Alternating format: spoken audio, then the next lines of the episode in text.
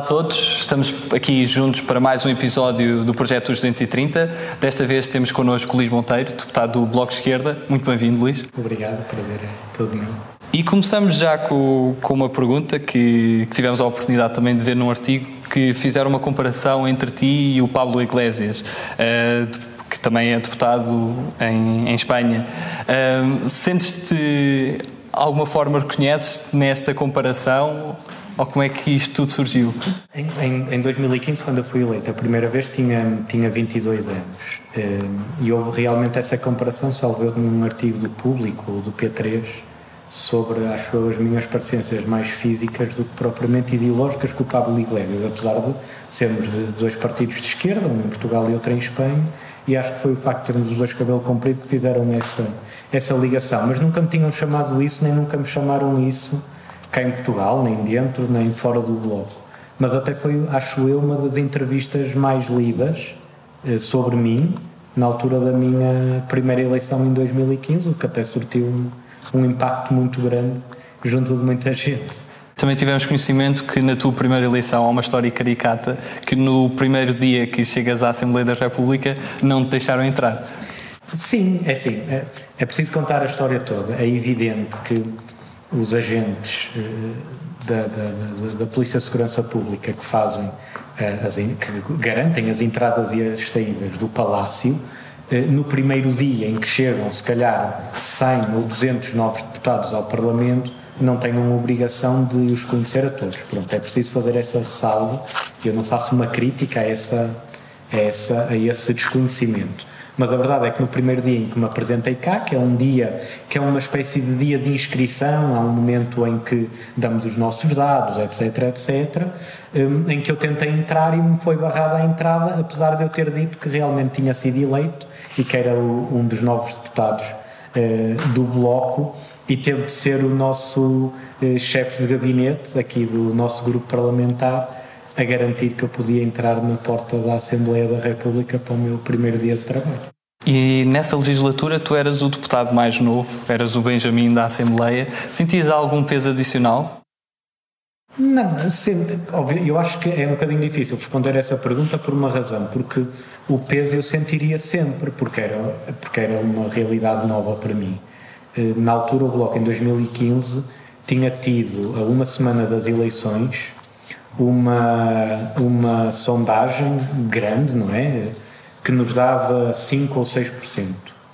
O que significava que a minha eleição seria muito difícil de acontecer. Eu era o número 3 nas listas pelo, pelo Porto e, portanto, obviamente, fiz a campanha com, com, toda, com toda a força e com toda a dedicação, mas a probabilidade de eu ser eleito era muito pequena. E, portanto, foi uma surpresa nessa noite a minha a minha eleição, obviamente fiquei, fiquei contente por isso, eh, o que me trouxe até uma alteração da, da, da, minha vida muito grande. Eu, no dia a seguir à eleição, tinha uma reuni- a minha primeira reunião com a orientadora de mestrado, porque não estava à espera de ser eleito e, portanto, aquilo seria uma segunda-feira normal para mim. Obviamente que isso mudou. Essa responsabilidade existiu, não é? Esse peso da responsabilidade existiu. Eu fui o mais novo dessa legislatura, eu não tenho a certeza se tenha sido o mais novo de sempre, acho que já tinha existido deputados com menos de 22 anos, mas por substituição de outros e não por eleição como eu fui. Um, Lembro-me, aliás, na primeira reunião da Comissão de Educação e Ciência que tive cá no Parlamento, do deputado Tiago uh, Brandão Rodrigues, que agora é Ministro da Educação, me chamar Benjamin do Parlamento. E ele ainda estava deputado, porque não havia ainda governo, não, era? não havia sequer o acordo que se chamou de geringonça mais tarde. Um, e, portanto, lembro-me disso. Houve inicialmente uma certa dificuldade em, em me afirmar num espaço novo. Não é? Eu tinha 22 anos, era estudante universitário, apesar de não contar sequer como uma profissão, era a ocupação que eu tinha no momento e, portanto, mesmo na área onde eu estava do ensino superior, os meus debates parlamentares eram com professores, um, com um ou outro investigador que também, que também estava cá eleito e com deputados que não tinham nem de perto nem de longe a minha idade. E, portanto, uh, foi um desafio muito grande tentar trazer para cá uma, uma visão também de um estudante. Eu não vejo as coisas como uma luta geracional, mas acho que foi importante esse primeiro passo. Tu estudaste na Escola Artística Soares dos Reis, no, no Porto, onde foste presidente da Associação de Estudantes durante vários anos. Foi aí que também te nasceu um pouco o bichinho pela vida política, pela causa pública? Sim, eh, já tinha nascido um bocadinho antes. O, eh, em minha casa, tanto do lado do meu pai como do lado da minha mãe, sempre tive alguns membros da família que foram politicamente ativos. O, o meu bisavô foi chamado a PID duas ou três vezes por causa de umas greves dia aduaneiros na Alfândega do Porto, ele era funcionário da Alfândega na altura, ainda muito antes do, do 25 de Abril. Uh, o meu tio teve implicado diretamente naquilo que foi em todo o processo do PREC, nas lutas estudantis um, eh, dessa altura, e portanto essa bagagem familiar existia, apesar de não ser, de não ter sido a razão para eu me juntar ao bloco ou por participar hoje ativamente na política. Acho que foi um, foi um contributo válido no meu, no meu crescimento. E já no nono ano eu tinha-me inscrito no bloco. Eu inscrevi-me no bloco, estava a concluir o nono ano, um, estávamos a dar na cadeira, na, na, disciplina de História o 25 de Abril, um, um pedaço importante da história contemporânea eh, portuguesa, e foi justamente na altura das grandes manifestações de professores contra o governo do Sócrates, em 2008, 9, 10, portanto foram nesses anos aí, e eu encontrei no bloco um espaço de militância, mais do que de militância, um espaço onde eu me via ideologicamente, uma esquerda diferente que não estava, não estava colado ao PS. E, portanto, inscrevi-me no Bloco com 15 anos, mais ou menos. Mas o meu percurso, do ponto de vista do ativismo, foi feito no Bloco, com certeza, mas foi muito feito na Associação de Estudantes de, de Soares Reis. Eu acho que continuam a ser os anos mais incríveis que tive, apesar de ter tido experiências fantásticas a seguir a isso, o Parlamento é uma delas onde eu tive três anos na Associação de Estudantes e onde, sei lá, cresci imenso. Eu depois até tive uma outra experiência associativa, que até foi mais longa, de quatro anos, em Letras, do Porto. Mas acho que a Soares Reis marcou-me eh, culturalmente, das amizades que construí, das pessoas que ainda hoje visito lá. Sim, de certa maneira foi um pontapé de saída para estar aqui hoje. E tu em letras estudas arqueologia. Quando é que percebeste que a arqueologia também era o que te dava mais gosto? Pois isso também é, é, eu fui mudando ao longo do tempo. Um, o, o, meu pai é desenhador técnico e eu desde muito miúdo comecei a desenhar e continuo a desenhar, apesar do pouco tempo limitar-me imenso isso. E portanto eu, eu entro na Soares Reis com 15 anos com uma expectativa de seguir uma área desse género. Não diretamente arquitetura, era uma das opções, mas design de produto ou design gráfico, ainda não sabia exatamente, mas era por uma dessas áreas das artes. Ao longo do meu processo também académico, não é? No meu processo escolar, fui percebendo que tinha uma paixão muito grande por história da arte e por história. Acho que a minha aproximação política também vem um bocadinho daí, esse interesse pelos temas históricos e sociais. E no 12 decido que não quero seguir artes, contra todas as vontades dos meus professores da altura que se chatearam bastante comigo, eh, e acabo por entrar em arqueologia porque me pareceu que era uma combinação interessante entre uma, uma, uma vertente mais teórica, eu vinha de uma vertente muito prática da criação, uma vertente mais teórica, mas que tem, também tinha a prática de campo e que também tem muito design, diga-se passagem, e portanto acabo por entrar em arqueologia, um bocado por espanto da, da família também, mas acho que fiz a, fiz a escolha certa e acho que hoje, se tivesse repetido, repetia tudo, ou seja, não teria ido para uma escola eh, secundária de humanidades para seguir arqueologia. Acho que repetia o percurso da Soares e repetia novamente o curso onde entrei na licenciatura. Depois segues para o mestrado em Museologia uh, e a tua tese prende-se com a inclusão social dos refugiados na Europa através de museus. Queres explicar mais ou menos todo este tema? Sim, eh, na verdade o curso de Museologia fazia parte do mesmo departamento de Arqueologia que era Ciências do Património. E eu no, no mestrado foi a primeira vez ao longo deste percurso académico que consegui juntar aquilo que era o meu ativismo político e as minhas preocupações sociais com, um, eh, com uma vertente académica, porque era uma dissertação de mestrado. Basicamente, eh, eu tento eh, trabalhar sobre o tema do, do, do, papel dos museus, o papel cultural dos museus e político dos museus, principalmente nos seus serviços educativos. Eh, e pelo facto de haver hoje uma responsabilidade social de inclusão dos refugiados, desta última vaga de refugiados que estão a chegar à União Europeia neste século XXI, o que papel é que os museus podem ter nisso? Aliás, a primeira pergunta é: os museus podem ter um papel nisso? Talvez seja a primeira pergunta mais importante para fazer. A resposta é sim, é evidentemente sim, para, na minha opinião. E, portanto, vou ao longo do trabalho, perceber qual foi ao longo da história o papel que os museus foram desempenhando na evolução cultural das populações, naquilo que é a garantia de um espírito crítico, até sobre os temas históricos, a forma que os, como é que os museus apresentam aquilo que é verdadeiro e aquilo que não é verdadeiro em relação ao nosso passado. E isso também tem um papel fundamental quando nós falamos da criação artística, eh, da propriedade da criação artística, da forma como a multiculturalidade multiculturalidade e a interculturalidade podem ter um papel importante quando nós falamos com pessoas que não são de cá, que nunca viveram cá, que não falam a nossa língua, que não pensam como nós. E, portanto, em suma, o que a, a dissertação de mestrado tenta provar, ou pelo menos esse ensaio tenta fazer, é dar instrumentos de pensamento crítico aos museus hoje para poderem ter uma missão que não só uma missão de preservar obras de arte, não só uma missão de catalogar, mas também uma missão de ligação com a comunidade. E se essa comunidade hoje é intercultural, tem de ser então um trabalho intercultural obrigatoriamente.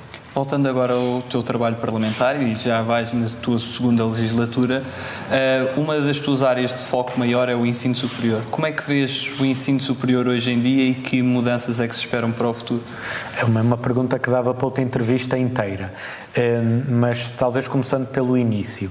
Ehm, eu, é evidente que a, a minha primeira visão que eu tive ponto de vista até legislativo, não é? E do, do, meu trabalho parlamentar sobre o ensino superior, foi sem dúvida a visão que eu tinha e aquilo que eu sentia no meu ativismo estudantil. Eu estive em associações de estudantes, eh, fiz eh, vários movimentos antipropinas, estive a apoiar estudantes com as bolsas e, portanto, esse sem dúvida foi o meu foco inicial e a minha preocupação inicial. Apesar de, se nós formos a ver o meu histórico de trabalho parlamentar não é uma coisa assim tão interessante quanto isso, porque até é difícil de fazer, porque os partidos em geral assinam sempre em coletivo, não é? O, o, grupo parlamentar assina, mas a verdade é que o choque com a realidade foi muito grande. Eu rapidamente, quando cheguei cá em 2015, pronto, em 2016, vá Trabalhei imenso sobre a precariedade dos bolseiros de investigação, falei imenso sobre os problemas que a Fundação para a Ciência e Tecnologia tinham na relação com o sistema científico, problemas de subfinanciamento, precariedade, eh, depois o tema das praxes, um bocadinho paralelo, mas também, e o tema das propinas veio muito mais tarde, apesar de eu ter, sido, ter tido sempre posição sobre isso e proposta, o tema das propinas aparece no final de 2017, quando houve uma negociação para o Orçamento de Estado de 2018 e as propinas baixaram. Mas, em suma, para responder à, à pergunta, o trabalho que eu aqui desenvolvi foi, do ponto de vista da ciência, combate à precariedade, sem dúvida, e uma tentativa um bocadinho frustrada, diga-se passagem, de tentar desburocratizar o papel da, da, da, Fundação para a Ciência e Tecnologia, que é um verdadeiro processo kafkiano, estamos nisto há, eu pelo menos há cinco anos, e continua tudo um bocadinho mais na mesma. Um, e acompanhei muito o PrevPap de perto, foi uma das áreas onde o PrevPap teve mais chumbos e, portanto, há muita gente desiludida com isso. E na área do ensino superior, sem dúvida, o papel social da universidade. Propinas, ação social, saúde mental, alojamento, que é nos últimos dois, três anos gritante, um dos problemas, talvez o maior problema que os estudantes hoje, hoje enfrentam, apesar da pandemia e estarem muitos num regime de telescola no ensino superior e, portanto, estas foram sem dúvida as grandes linhas de orientação. A minha visão para a universidade, se tivesse de dizer num, numa frase, eu acho que hoje se jogam um, dois grandes paradigmas, estão dois grandes paradigmas em cima da mesa. Uma universidade cada vez mais tecnocrata e que especializa cada vez mais eh, a sua formação e, portanto, são os melhores da universidade aqueles que se especializam num tema onde ninguém ainda investigou, isso é importante, mas é também, ao mesmo tempo, uma, uma universidade capturada por aquilo que são os apetites instantâneos do mercado. Aliás, há hoje um problema grande de investimento em ciência básica, há cada vez mais uma percentagem investida em ciência aplicada, mas nós esquecemos que só é possível fazer a, a ciência aplicada com qualidade quando temos bases na ciência básica e, ao mesmo tempo, precisamos de uma universidade humanista, uma universidade que prepare o indivíduo para a vida e não só para o seu percurso profissional. E eu acho que nós temos perdido um bocadinho isso. E, portanto, o processo de democratização do ensino superior também tem de passar por uma democratização cultural daquilo que é o sentido da universidade, que, na minha opinião, é uma comunidade. E relativamente a toda a questão da propina zero, na tua opinião, sentes que a propina devia ser gratuita para todos os alunos ou só para aqueles que não têm condições de pagar e aproveitar, por exemplo, essas verbas para alocar alojamento e outros fundos? Um, dizer que sou a favor da propina zero para todos acaba por ser um contrassenso nos termos económicos. Eu sou a favor de não existirem propinas uh, por várias razões. Uh, uma delas é por uma razão constitucional. Há um acordo, um acórdão interessante que eu já convidei vários deputados desta casa a ler, que é um acórdão de 1994 do Tribunal Constitucional, na altura sobre a implementação da política de propinas em Portugal. Acórdão esse, na altura, que foi uh, justamente criticado pelo movimento estudantil anti-propinas, porque foi o acordo que permitiu que, ainda que de uma forma eh, eh, pontual, que era isso que dizia o acórdão, poderiam existir propinas no ensino superior. Mas esse acórdão diz coisas interessantes e, e os, as várias. Os vários juízes do Tribunal Constitucional o que dizem é nós não podemos admitir uma lógica do utilizador-pagador quando a garantia de, do funcionamento da política de impostos em Portugal é uma lógica de progressividade fiscal e, portanto, a lógica do utilizador-pagador vai contra tudo o que é uma lógica constitucional da redistribuição da riqueza a partir dos impostos. Essa é a principal razão, que é constitucional e é ideológica. Eu não digo contra a direita que a Constituição, que a Constituição não é ideológica. E também gostava que a direita não dissesse que a Constituição uh, é muito ideológica e que é preciso desideologizá-la. Esta palavra não existe, mas vou utilizá-la. A Constituição é, obviamente, um instrumento ideológico. Foi construído e foi garantido num momento histórico e que nos garante hoje liberdades individuais e coletivas muito importantes e um funcionamento do Estado precioso. E por isso é que eu a defendo. Eu não a defendo só por ser a Constituição. Eu defendo-a porque ela tem um conjunto de parâmetros com os quais eu concordo. A questão das propinas é um desses. Se eu concordo numa lógica em que os mais ricos pagam propinas e os mais pobres têm apoios, esse é o modelo que nós temos hoje. Não é muito diferente disso porque quem não tem acaba por ter uma bolsa, em grande parte tardiamente, o que faz com que exista abandono escolar e o que faz com que exista estruturalmente uma dificuldade dos mais pobres continuarem a aceder ao ensino superior. E, portanto, eu não acredito nesse modelo por razões ideológicas, mas também por razões práticas. Nós estamos hoje a aplicar esse modelo e podíamos estar muito melhor do ponto de vista dos números de presença no ensino superior do que estão, por exemplo, outros países da, da, da União Europeia. Estamos muito longe de atingir essa, essa média. Pois então também como um instrumento para a própria mobilidade social. Sem dúvida. E para a igualdade de direitos, para a igualdade de oportunidades. Nós vamos introduzir uh, aqui um novo segmento, também em que aceitamos perguntas feitas pelos nossos seguidores e incentivamos os nossos seguidores também a fazerem mais perguntas para conhecerem o, os deputados que os representam. E temos aqui uma pergunta do Duarte Dias que pergunta quais é que são, na tua opinião, os países que atualmente têm um sistema mais próximo do ideal. É um bocadinho difícil, até porque já muitas vezes me, me, a mim e a várias pessoas do Bloco e à esquerda nos, acusam, nos acusam de nós sermos idealistas. E eu sou tudo menos idealista, até por razões filosóficas, não é? Quando as primeiras teses do Marx é desmontar o idealismo do Hegel, portanto eu fujo um bocadinho disso. Acho que uh, o mundo que existe é fruto de relações sociais e relações de poder, todas elas. É um bocadinho difícil de responder a isso. Porquê? Em primeiro lugar, porque eu, eu, eu, eu estou no Bloco e não estou no PCP ou no Partido Socialista por alguma razão. E não estou no PCP e no Partido Socialista porquê? Em primeiro lugar, há uma frase até interessante do. Desculpa este parênteses do, do texto Começar de Novo, do Bloco, que é o texto fundador do Bloco, que diz: Nós não ficamos à espera do PCP e não esperamos nada do PS. Pronto, essa é uma das razões pelas quais eu me inscrevi no Bloco.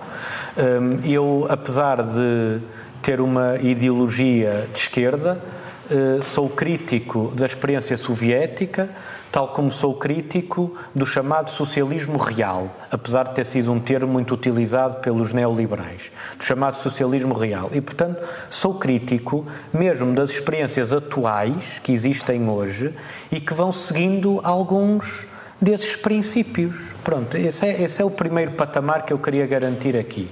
Isto significa que estou do lado do imperialismo americano. Não. Eh, já há muito tempo que a esquerda se desvinculou da lógica de ou estás a nosso favor ou és contra nós.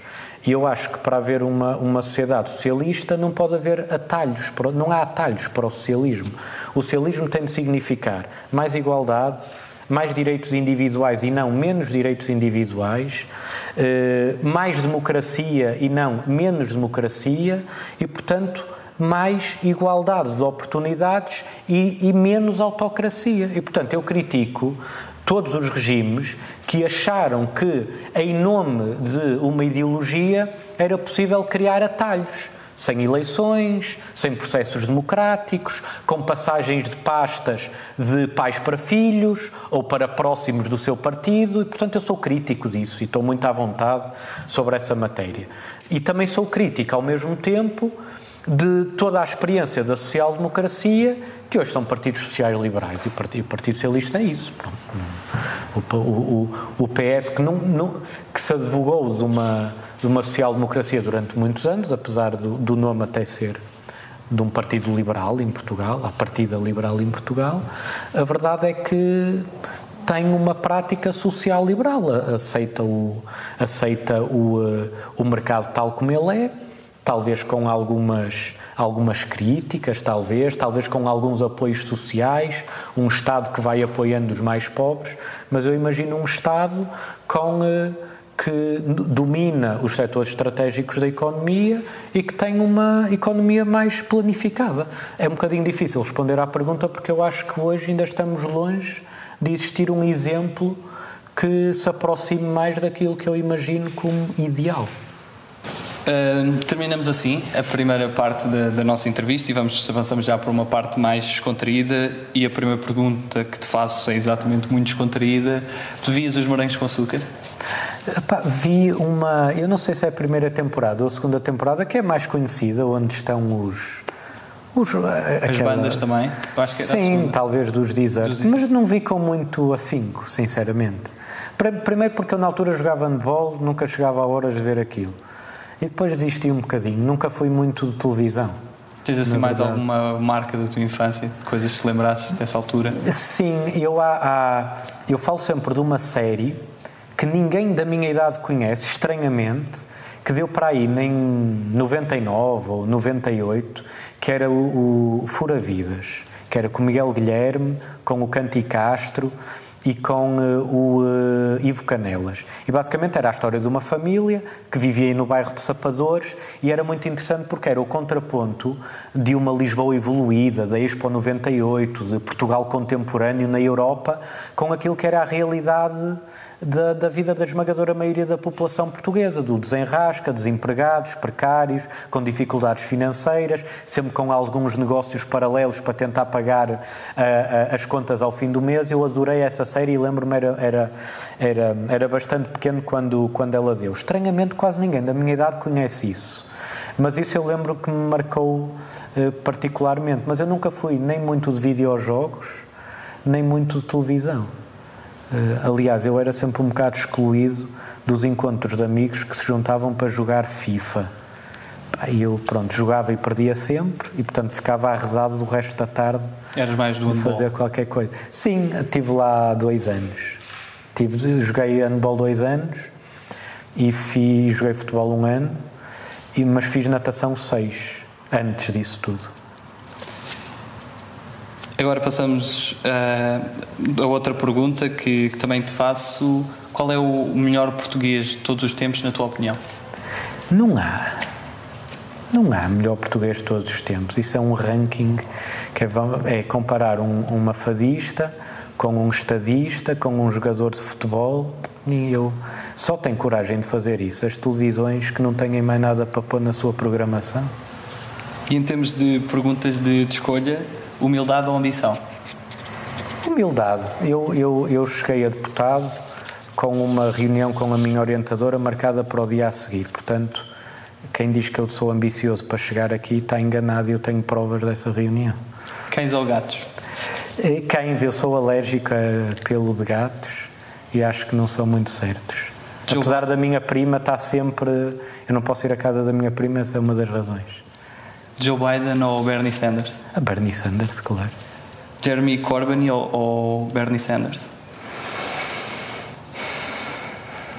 É uma pergunta difícil, mas eu responderia Bernie Sanders, sim. Cunhal ou Soares? Cunhal, sim. O que é ser livre? Eu sou do Bloco, não sou do Livre. Um, o que é ser livre? Um, eu acho que só há, há uma, aquela frase do Sérgio Godinho, conhecida, não é? Só há liberdade a sério quando houver a paz, o pão, a, paz, a saúde, a habitação, a educação. Eu acho que ser livre é ter garantia desses direitos. E entre Obama e Kennedy? Não consigo responder muito bem a isso. Hum, não conheço assim tão bem o, o, percurso e o papel do Kennedy, conheço historicamente, mas não conheço no, no, no, no impacto que teve, não, não vivi, não, não estudei assim tanto afincadamente. Posso dizer sobre o Obama que foi, de certa maneira, uma desilusão para quem até numa esquerda moderava, moderada uh, acreditava que era possível uma mudança mais estrutural. E entre Sagres e Superboc? Uh, Superboc, sim, sem dúvida. Louvre ou, ou Prado, em termos de museu? Uh, Louvre, sim, uh, tirando as filas. Firmeza ou mudança? Mudança, claro. Azeitonas ou ornatos violeta?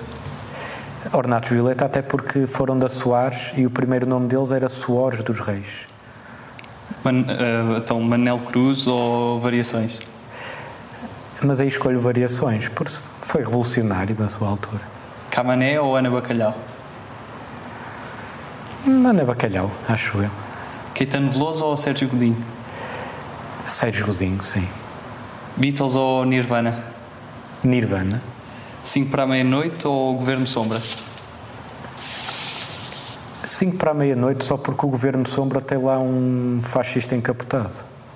Campo ou cidade? Cidade. 230 ou 180? 230.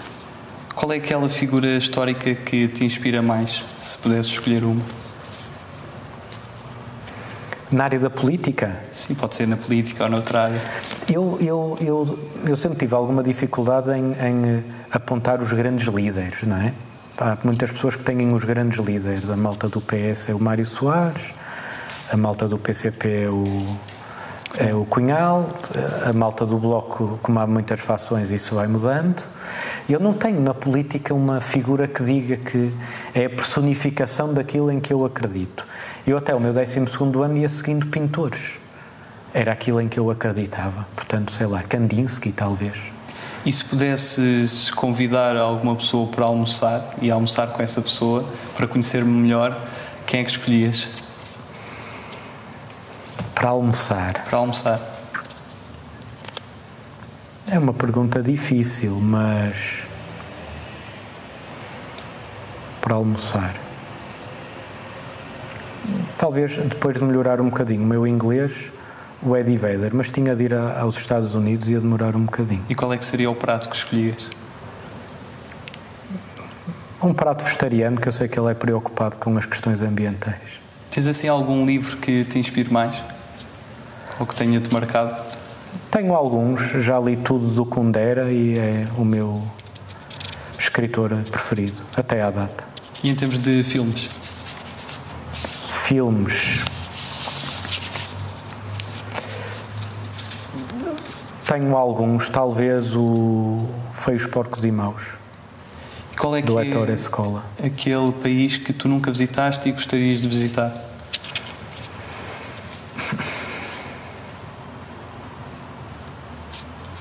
Alguns que queria já visitei, felizmente, mas talvez apontasse Argentina. E o que mudou desde que foste eleito pela primeira vez deputado na tua vida? Tudo, tudo. Uh, primeiro tive uma, uma projeção pública para o qual não estava preparado. Uh, eu entro no autocarro e tenho uma pessoa de idade a dizer que me viu na televisão. Em geral, nunca são pessoas da minha idade a dizer que me viram na televisão. Eu acho que isso diz muito dessas pessoas e da televisão. Uh, mas há sempre alguém que me conhece. E, e, hoje em dia, quando saio à noite, quer dizer, hoje em dia não, porque estamos em pandemia, não é? Mas quando saio à noite, há imensas pessoas que me procuram e que algumas me felicitam, outras, eh, eh, apesar de não concordarem com o meu trabalho, acho que o respeitam. Também já tive meia dúzia de pessoas a insultar-me na rua. Eh, até fico contente com isso, acho que faz parte, para não ser só no Twitter. E se o Bloco fosse governo e tivesses que, que, dar o teu contributo no Ministério, qual era o Ministério que gostavas melhor de contribuir? No ensino superior, sem dúvida, mas não é uma questão que eu tenha, não, é, não está na minha wishlist ser, uh, ser ministro. Está na minha wishlist trabalhar na área para a qual estudei, que é museus. E vamos agora para, para um segmento de palavras soltas. Eu vou dizer algumas palavras, também já conheces porque também nos segues a página. Um, e peço que, que, digas o que vem à cabeça. Primeiro que escolhi é idade. 27. Benjamin. Já fui, já fui. Marcha. É, é demasiado bélico, demasiado militarizado. Drogas. Hum, pá, cada um sabe da sua vida. Poetas. Gosto muito do Carlos de Oliveira, que é um, é um dos únicos do neorrealismo na poesia cá em Portugal. Norte. É onde eu vivo. Vaidade. Acho que não tenho. Uh, acho que não. Boa educação. Às vezes gostava de não ter tanto. É, é preciso. Nos tempos que vivemos. para responder a algumas pessoas. Trabalho é pá, pilar fundamental da, da sociedade. Saudade. Eu sou um bocado nostálgico, por acaso. Uh, portanto, é uma das palavras que me passa pela cabeça muitas vezes. Descontraído. Uh, sou demasiado, por isso é que não me deixam entrar aqui de vez em quando. Economia.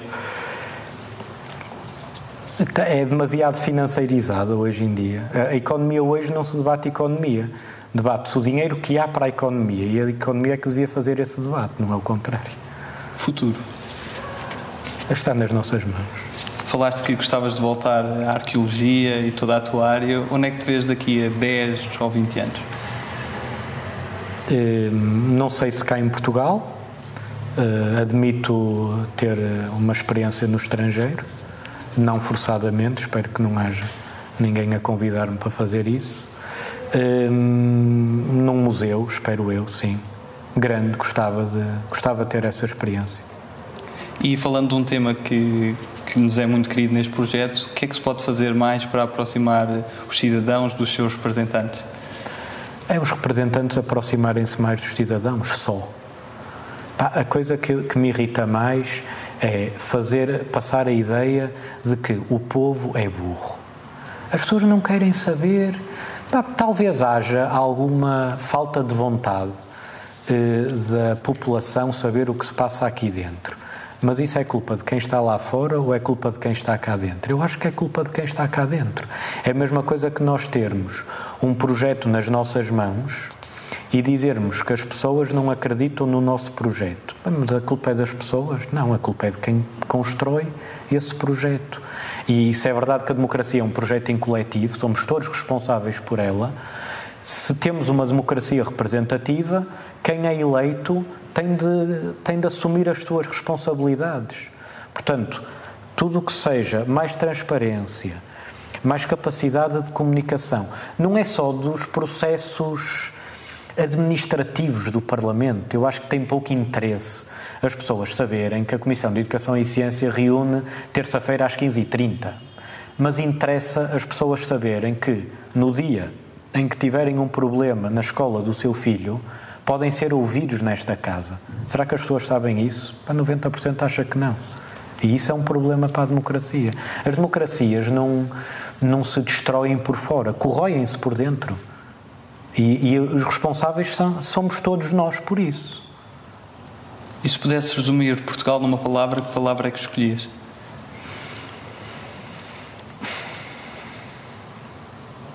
Projeto, ainda projeto. E para terminar, que mensagem é que gostarias de deixar aos portugueses? Eu deixo todos os dias, eh, tantas vezes, não é? A mensagem que eu deixo aos portugueses é.